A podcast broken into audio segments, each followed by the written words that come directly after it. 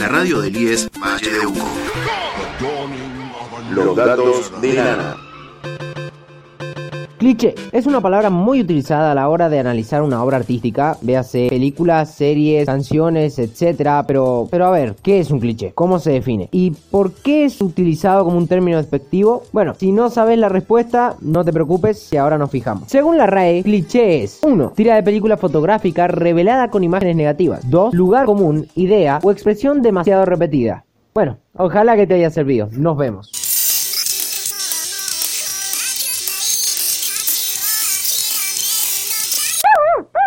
¿Qué? No, ¿cómo que me tengo que expandir más? Uh, chabón, no, qué vagancia, amigo. Me quiero dormir.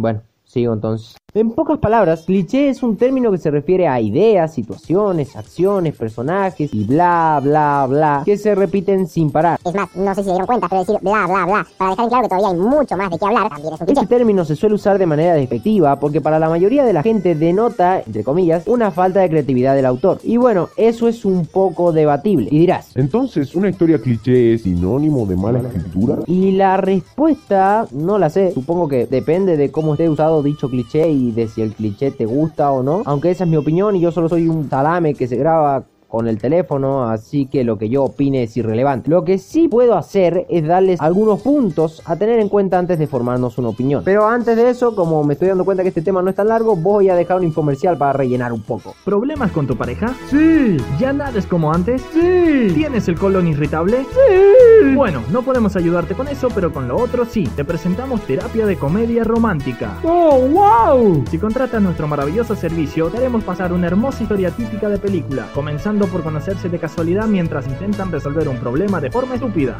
Pero ya, ya nos conocemos. Nada que un golpe en la cabeza no pueda resolver. Seguiremos con triángulos amorosos, mejores amigos dando consejos, momentos extremadamente románticos, un único malentendido que arruine su relación y para culminar con broche de oro, una epifanía que fuerce a uno de ustedes a salir corriendo por el aeropuerto en busca del amor de su vida. Creo, creo que ya escuché esa historia en alguna parte. Cierra el pico, Tony. Así que, ya sabes, si le interesa llame al 2278 número número número La empresa no se hace cargo y su integridad física se ve afectada, tampoco nos hacemos responsables por lo que pase después de felices por siempre. Gracias.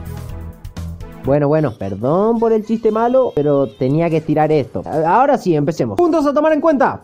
Punto 1. Usar uno o varios clichés no es lo mismo que copiar. Esto es obvio, pero igual tengamos en cuenta que una idea puede ser analizada desde diversas perspectivas, pero aún así no deja de ser cliché. Un ejemplo de esto sería Crepúsculo y la serie de anime Hellsing. Son historias súper diferentes, pero aún así ambas utilizan el concepto ya cliché de los vampiros, aunque lo transforman y desarrollan de manera totalmente distinta. Vampiros que brillan. Punto 2. Si es un cliché es porque funciona o funcionaba. Este punto es simple. Los clichés se repiten porque en su mayoría cumplen su función o la cumplieron porque hay que recordar que algunos suelen perder impacto con el pasar del tiempo. Un ejemplo puede ser el viaje del héroe, que es una estructura narrativa que está presente desde la antigüedad en muchas historias. Y eso no lo digo yo, lo presenta Joseph Campbell en su libro El héroe de las mil caras. Podría hacer una especie de resumen alguna vez de ese libro, ¿no? Sí, interesante. Punto 3.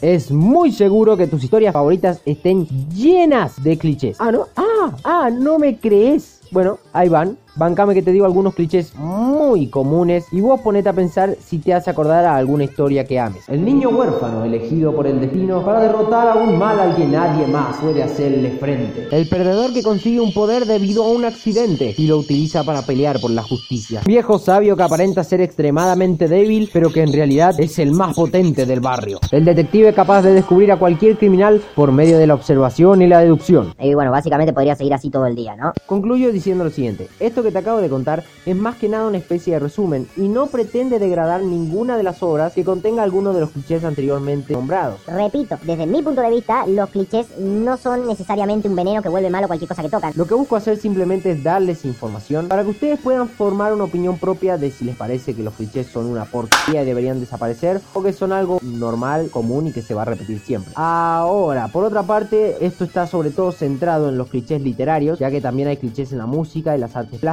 así que no sé, te invito a investigar por tu cuenta si te interesa o no.